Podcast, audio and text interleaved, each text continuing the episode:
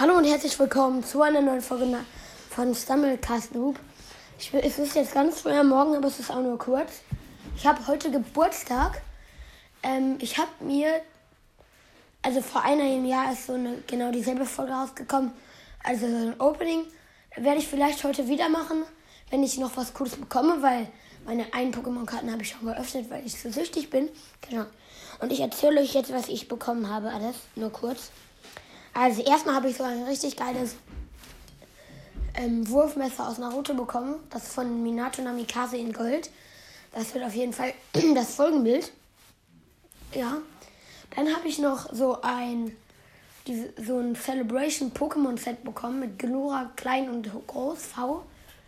Ich war zu wichtig, wie schon gesagt habe, es direkt geöffnet.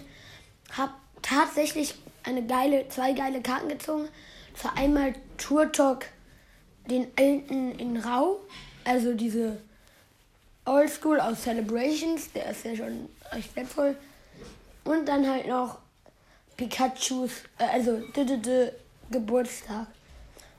P passend zu meinem Geburtstag.